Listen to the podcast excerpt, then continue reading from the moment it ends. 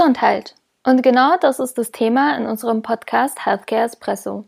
Wir von der Agentur Weber Schenwick möchten euch kompakt und leicht verdaulich erklären, was wir als Healthcare PRler eigentlich so machen.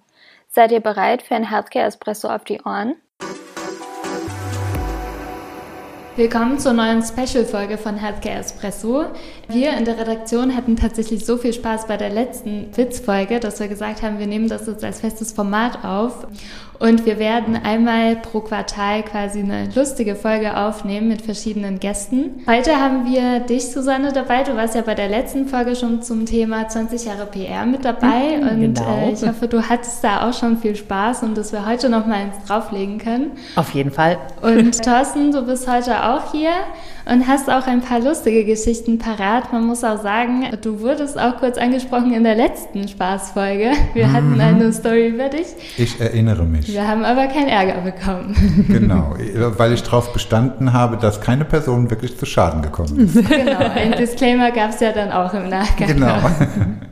Ja, und meine erste Frage wäre tatsächlich, wie ihr euch kennengelernt habt, weil Hintergrund ist, dass als ich angefangen habe, war für mich Thorsten Susanne so ein Konstrukt irgendwie.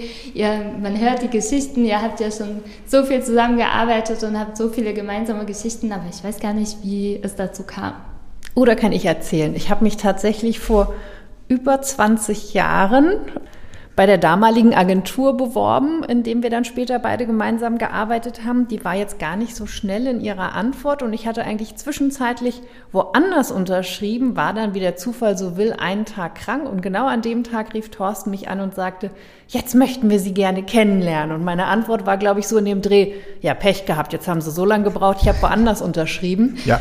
Hab dann aufgelegt und mir eine Viertelstunde später gedacht, gut, das eine ist eine kleine Agentur, das andere eine große internationale, es wäre vielleicht doch gar nicht doof.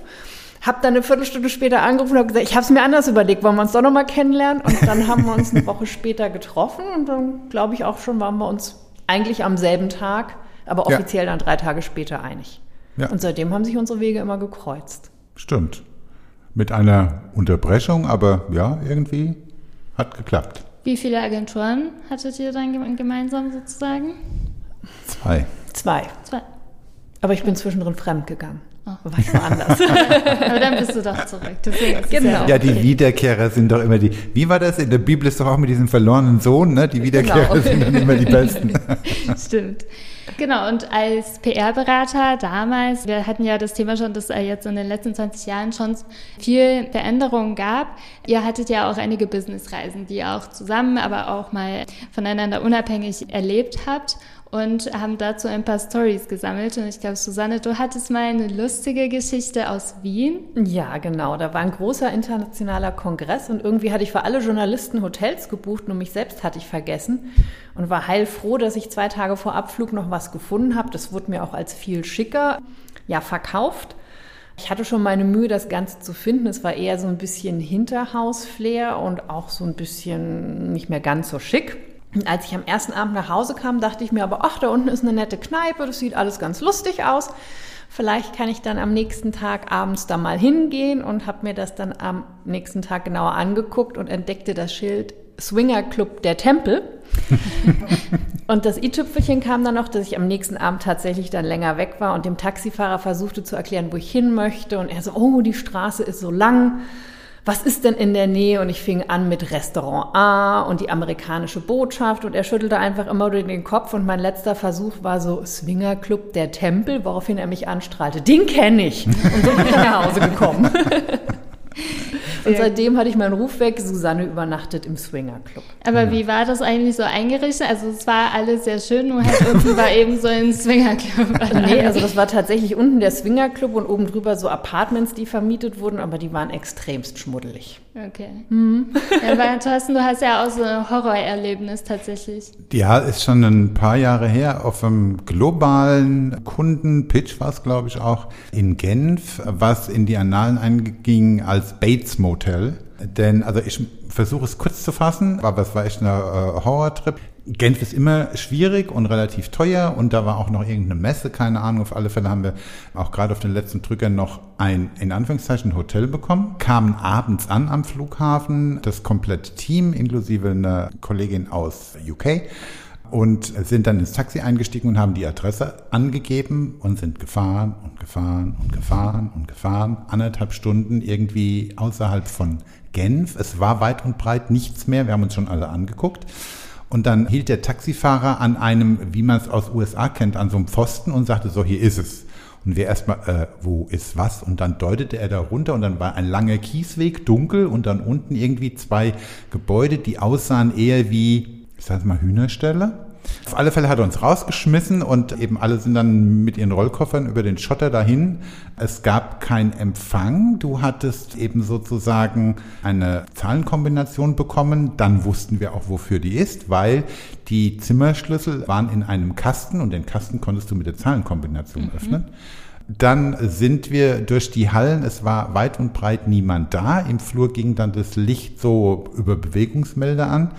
Und wir haben dann unsere Zimmer gesucht und es kam ein Schrei nach dem anderen. Bei Melanie schloss, glaube ich, die Tür nicht. Es war alles sehr schmuddelig, so für irgendwie so Wanderarbeiter eher. Bei Rachel war die Tür so kurz, dass du unten praktisch eben mit Leichtigkeit die Hand durchstecken konntest und alles zugig und sonst irgendetwas. Und die Krönung war, dass die englische Kollegin ähm, sozusagen mich dann rief und sagt, komm mal rüber und das musst du dir angucken und wie grausam ist das denn und dieses und jenes. Ich bin dann zu ihr ins Zimmer und sie war an ihrem Handy und sprach dann auch noch mit irgendjemandem und parallel mit mir bis dann irgendwie derjenige am Telefon fragte, wer ist denn überhaupt mit dir im Hotelzimmer? Und sie sagte, ja, das ist Thorsten und hat dann eben weitergesprochen, aber es war ihr Mann. Also er hat dann wohl etwas, hä? Es haben alle in ihren Klamotten geschlafen und nichts berührt und sonstiges. Also es war echt Bates Motel und am nächsten Morgen sind wir sehr übernächtigt, sehr früh wieder ins Taxi gestiegen und dann zu dem Pitch gefahren. Ich kann mich nicht mehr entsinnen, ob wir überhaupt gewonnen haben oder verloren haben, ich weiß nicht mehr. Aber, aber wie du das beschrieben hast, wie ihr da überhaupt hingekommen seid, das erinnert mich wirklich so an Teaser oder ganz am Anfang von Horrorfilmen, wo man als Zuschauer ja. da hockt mit dem Popcorn und sagt, tu das nicht, tu, einfach mach das nicht, ja. das wird nicht gut enden. Ja.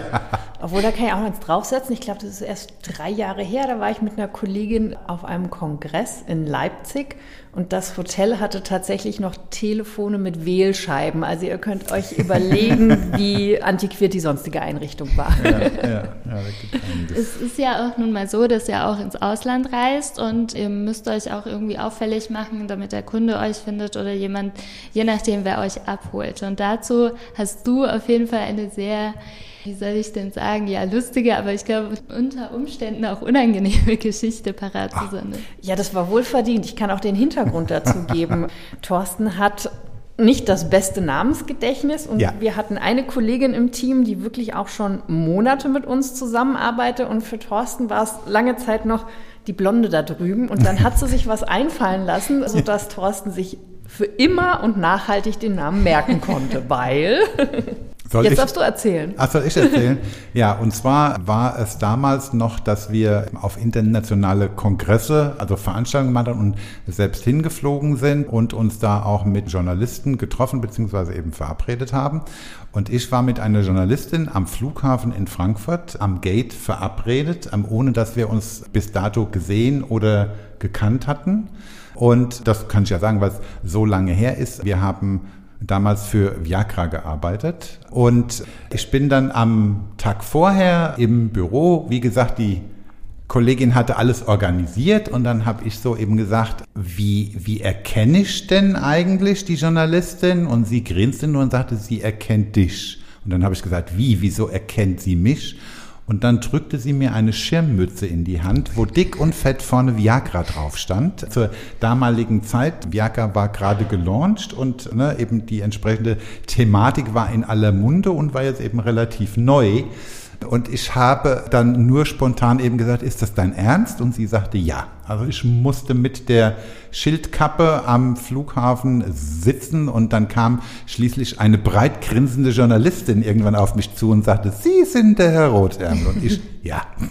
Naja, da war ja auf jeden Fall für gute Stimmung bei der Journalistin dann gesorgt, als sie ja. das gesehen hat. Ja. Du hast ja auch noch eine Geschichte, es war ja Anreise sozusagen oder Empfang, mhm. aber es gibt ja auch Abreisen von irgendwelchen Veranstaltungen, Pressekonferenzen, wo du dich, Mario, mhm. tatsächlich mhm. anscheinend daneben verhalten hast. Wir haben uns nicht daneben benommen. Es war aber ein kleinerer Eklat. Und zwar sind wir gefahren oder wollten wir fahren mit dem Zug von Frankfurt, ich glaube nach München. Und es war ein sehr, sehr, sehr heißer Sommer. Der Zug war sehr gefüllt wie normal und unsere Plätze waren in einem Waggon, der geschlossen wurde nach der Abfahrt in Frankfurt am Flughafen. Sprich, wir sind alle rausgeschmissen worden, weil die Klimaanlage nicht funktioniert hat. Das heißt, wir standen dann in anderen Abteilen, die jetzt nicht auch gerade gekühlt waren, kann man nicht sagen, wir kennen ja die Bahn, und standen, wie gesagt, wie Heringe in irgendwie eine Sardinenbüchse. Und daraufhin habe ich dann eben entschlossen, habe gesagt, Mario, ich gehe jetzt in den geschlossenen Waggon zurück. Also was heißt geschlossen? Mit so einem Band einfach mhm. eben davor und setze mich dahin, weil hier schwitzend fünf Zentimeter von irgendwelchen anderen und da ist keiner und da setze ich mich dahin. So. Und dann sind wir dahin gegangen und haben uns da verbotenerweise reingesetzt und dann kamen eben irgendwelche Zugbegleiter, die uns da rausbuxieren wollten und dann kam es zu einer größeren Diskussion. Mittlerweile hatten sich auch noch drei, vier andere Gäste zu uns ins Abteil gestellt. Es war dann auch deutlich kühler, weil nicht so viele Leute drin waren. Die Diskussion endete dann darin, dass ich des Zuges verwiesen worden bin von den entsprechenden Zugbegleitern und wir dann irgendwie eben da standen und ich habe gesagt, das kann ja wohl nicht sein. Und dann ähm, kamen noch mehr Zugbegleiter und einer sagte dann, sie steigen jetzt sofort aus, weil der Zug fährt so nicht weiter. Mario und ich sind dann ausgestiegen und haben dann über eine Stunde bei gefühlten 60 Grad in Würzburg am Bahnhof gewartet, bis der nächste Zug kam. Oh Mann, ja. Das, also im Nachhinein ist es schon lustig, das zu hören, aber ich kann mir schon vorstellen, dass es in der Situation nicht so vor witzig allem im Anzug damals noch. Wenn man vor Ort ist, passieren ja auch manchmal seltsame Dinge. Da läuft vielleicht nicht immer alles nach Plan und tatsächlich im Bereich digital ist dir, Susanne, schon was passiert. Genau, wobei digital, ähm, die Zuhörer werden jetzt gleich lachen, wenn sie vielleicht das Ausmaß der Digitalität erfassen. Es war in den frühen 2000er Jahren, der Umstieg von CDs auf USB-Sticks war noch so ein bisschen im Gange. Man arbeitete überwiegend noch mit Printmaterialien, also sowas wie Filmdateien, WAF etc., alles noch ein großes Mysterium. Wir hatten jedenfalls Launch-Pressekonferenz für einen ganz wichtigen großen Kunden. Der eine Referent kam schon zehn Minuten nach Veranstaltungsbeginn und drückte mir einen USB-Stick in die Hand und sagte, ziehen Sie das mal schnell rüber. Das hat mich ja schon groß in Stress versetzt. Und dann guckte ich sogar noch drauf und sagte, hier nur die PowerPoint. Und er sagte auch ja. Und dann habe ich die anderen Dateien missachtet. Und dann war er also in seinem Vortrag und drückte auf ein Bild, wo man ein Herz sah und sagte, ich zeige Ihnen jetzt mal einen Film. Und er drückte drauf und es passierte nichts. Und in dem Augenblick war sogar mir klar, da wird auch nichts passieren, weil ich hatte die neuen WAF-Dateien nicht rübergezogen. Das heißt, die Filme befanden sich nicht auf dem Laptop. Er zelebrierte das dann die ganze Pressekonferenz lang. Es waren, wie gesagt, neun Filme. Bei jedem Film drückte er drauf, guckte mich an und sagte, es wäre schön, wenn hier jetzt was passieren würde. Äh, ich habe leider das Loch im Boden nicht gefunden, in dem ich versinken wollte, aber wir hatten sehr verständnisvolle Kollegen auf dem Podium. Also einer der führenden Kardiologen Deutschlands kam erst mal zu mir und meinte, ich habe irgendwas draußen vergessen, dass Sie jetzt ganz bestimmt suchen gehen wollen. Dann bin ich schon mal dankbar aus dem Raum geschossen und der medizinische Direktor des Unternehmens kam und haute mir in die Rippen. Mensch, haben Sie super gemacht, der Vortrag war eh zu lang.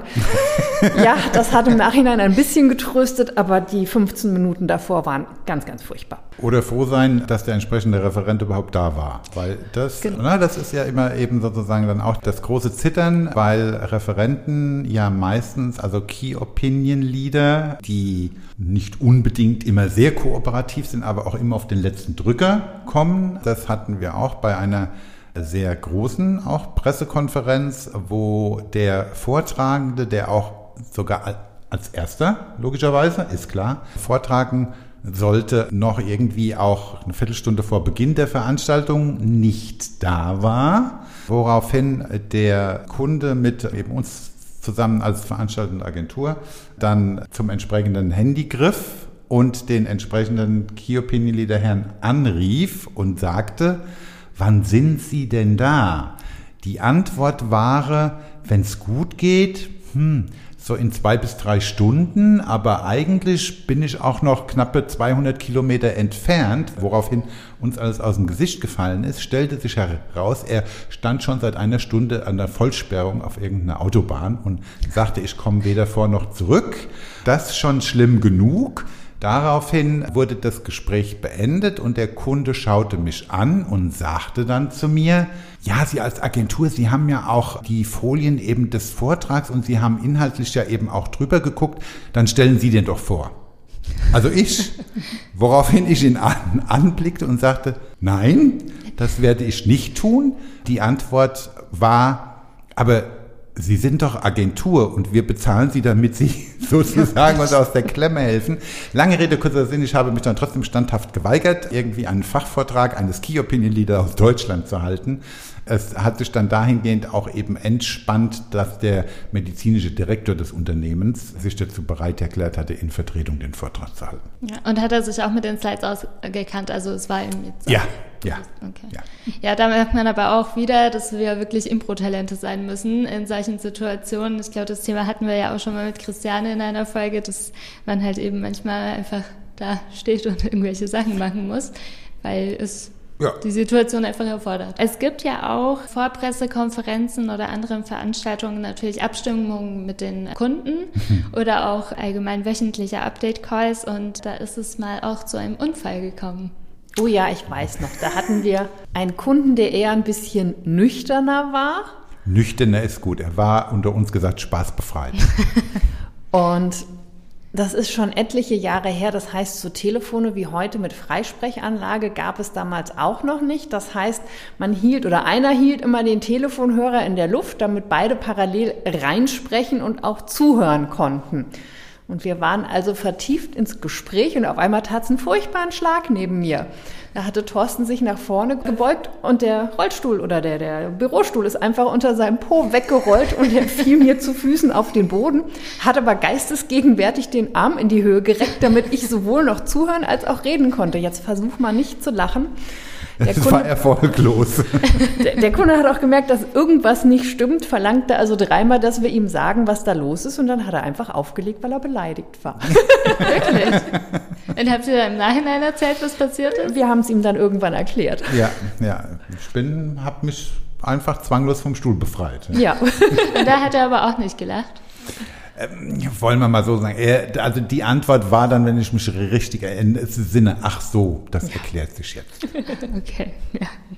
Also das ist ja auch so, ein, so, eine Panne, was natürlich im Alltag passiert und gerade unsere Zuhörer und Zuhörerinnen sind ja vielleicht Studis oder stehen noch am Anfang der Karriere und ich kenne das ja auch gut, dass ich panische Angst habe, irgendwelche Fehler zu machen. Zum Beispiel Klassiker, wenn ich E-Mails verschicke, ich checke die ja. Anhänge immer, weil ich so Angst davor habe, dass ich irgendwas Falsches verschicke. Was waren denn bei euch Fehler, die passiert sind, wo ihr gedacht habt, oh, das, das ist jetzt richtig schief gegangen? Die, ja, die E-Mail. Äh, die E-Mail mit dem Klicken auf Antworten beziehungsweise allen Antworten sollte man wirklich vorher nochmal überprüfen.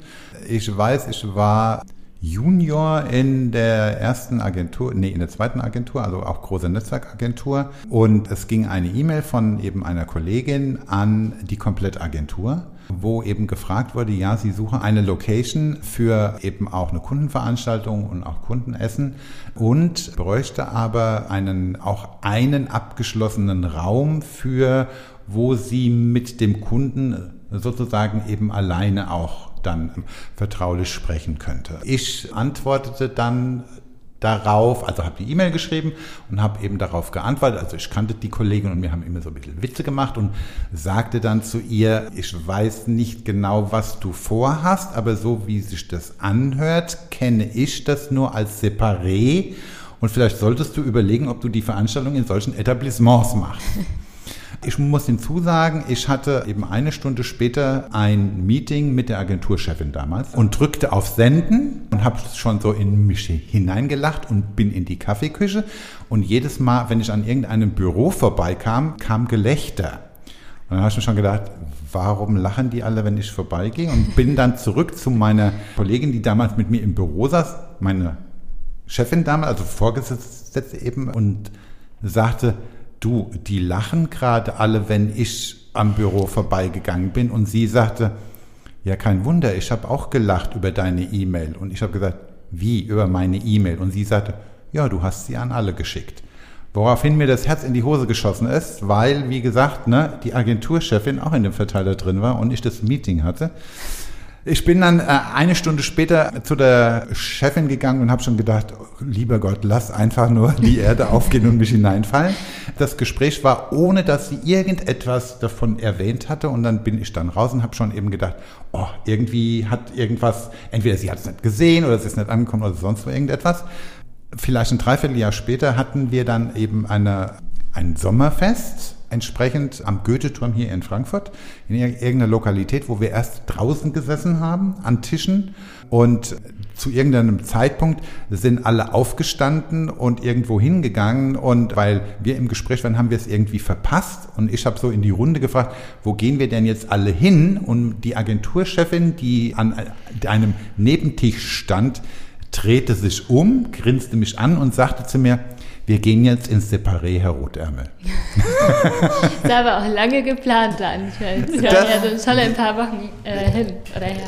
Ja, ja, also, ähm, aber es, also ich rechne es ihr hoch an, weil, weil ihr in dem Moment wahrscheinlich eben bewusst war, dass ein Junior, der versehentlich irgendwie eine E-Mail hingeschrieben hat, am allerliebsten im Boden versunken wäre. Ja. Und von daher gesehen, war schon cool. Aber Susanne, du hattest ja auch mal eine Panne mit einer Telefonnummer. Genau, das äh, war ein viel größerer Schock, möchte ich behaupten, und hätte auch ganz böse in die Hose gehen können. Wir hatten für einen Kunden eine große Kampagne geplant. Dafür gab es eine Website. Wir hatten Tausende von Postern und Flyern drucken lassen und tatsächlich in einer Kooperation mit einer Klinik zweieinhalbtausend Patienten angeschrieben. Und dafür gab es eine Hotline, die bei uns in der Agentur geschaltet war. So. Und ich war auf einer Pressekonferenz in München. Es war furchtbar heiß. Ich war erschöpft. Und ich saß im Zug, als mir eine Kollegin einfach nur schrieb, ruf doch mal an, unsere Hotline landet in einem Privathaushalt. Meine erste Reaktion war, ans Bistro zu gehen, mir ein kaltes Bier und einen Schokoriegel zu holen. Ich musste erstmal meine Nerven beruhigen. Und dann war das tatsächlich so, was keiner wusste, du kaufst bei der Telekom Nummernsets von 100 Nummern. In Ausnahmefällen 50. Unsere Agentur hatte nur 50 gekauft, was aber keiner wusste. Und die IT hatte das eingerichtet und wir hatten alle nur von intern probiert, ob die Durchwahl funktioniert. Intern sind die Nummernsets nicht begrenzt, von extern doch. Und damit landete diese Telefonnummer tatsächlich in einem Privathaushalt. Wie sagst du das der Kunden? Die IT oder das war ein externer IT-Anbieter, hat sich dann dahinter geklemmt und hat es tatsächlich geschafft, am nächsten Tag den Inhaber dieser Nummer ausfindig zu machen. Und da war die Tochter gerade ausgezogen und die Nummer wurde tatsächlich nicht genutzt. Das heißt, er hat uns die Nummer abgetreten und an unser Telefon umgeleitet. Und das Beste war, irgendwie mussten wir es der Kundin ja doch sagen. Haben wir sie angerufen und ihr das erzählt, beziehungsweise es war, glaube ich, sogar bevor wir ja den Anschlussinhaber herausgefunden haben und haben gesagt, also wir schreiben sofort alle Patienten wieder an, wir drucken alles neu, alles auf unsere Kosten, es entsteht nichts für sie. Und die Kundin dachte kurz nach und dann sagte sie, warum soll ich mich jetzt über Dinge aufregen, die ich eh nicht mehr ändern kann? Alles gut, wir kriegen das schon irgendwie hin. Ich glaube, das ist die coolste Kundenreaktion, die ich je erlebt habe und sie wird mir immer in Erinnerung bleiben. Ja, das glaube ich. Und seitdem überprüfst du, glaube ich, immer die Telefonnummer, ja. die hinterlegt wird. und ich glaube, wir haben so zum Abschluss der Storyrunde noch so einen Klassiker. Wir kennen das alle, wir sind müde, morgens klingelt oh ja. unser Wecker und irgendwie fühlt oh es ja. sich nicht danach an oder man hört es gar nicht und dann kommt ein Anruf. Der Oberklassiker. Ähm, dazu müsst ihr vielleicht alle wissen, dass ich ein, ja, ich würde nicht sagen Fanatiker, aber doch schon von, von, Pünktlichkeit überzeugt bin und auch allen immer sage, wenn jemand irgendwie zu einem ausgemachten Meeting oder sonst was ohne triftigen Grund fünf Minuten zu spät kommt, halte ich das für respektlos. So, dann Situation folgende, eben auch wieder große Agentur. Der größte unserer Kunden damals im Healthcare-Bereich hatte ähm, eben einen Repitch eben angesetzt. Also wir waren Etathalter und sollten eben repitchen und es war schon irgendwie anderthalb Stunden von Frankfurt aus weg per Fahrt und ausgemacht war, wir treffen uns alle morgens um 9 Uhr im Büro und dann fahren wir eben gemeinsam auf den Pitch. Ja. Und ich liege zu Hause ganz gemütlich in meinem Bett sozusagen und auf einmal klingelt das Telefon. Und ich wache auf und gehe an das Telefon und da sagte die Agenturchefin, Herr Rothemmel, wann sind Sie denn da? Und ich, ganz panisch, schau auf meine Uhr, das war ein Radiowecker am Strom angeschlossen, der blinkte. Und ich sagte, wie viel Uhr ist es denn? Und dann sagte sie, zehn nach neun, wir wollten uns um neun Uhr treffen. Wie gesagt, ich noch im Bett liegend und sagte dann nur, um Gottes Willen, ich bin so schnell wie möglich da wäre am allerliebsten, hätte dann zurückgerufen, hätte gesagt, ich bin gerade unterwegs gestorben oder so. äh, ich habe keine Ahnung, wie lange ich gebraucht habe, aber das war auch so eine Situation, wo man eben denkt, wer denkt denn an Stromausfälle, ausgerechnet in der Nacht vor einem Pitch und sonst was. Ich habe dann jahrelang, ungelogen, auch einen Aufziehwecker gehabt, den ich, bei, den ich sozusagen bei wichtigen Terminen parallel abends aufgezogen habe und mir die ganze Nacht dieses Tic-Tac habe angehört.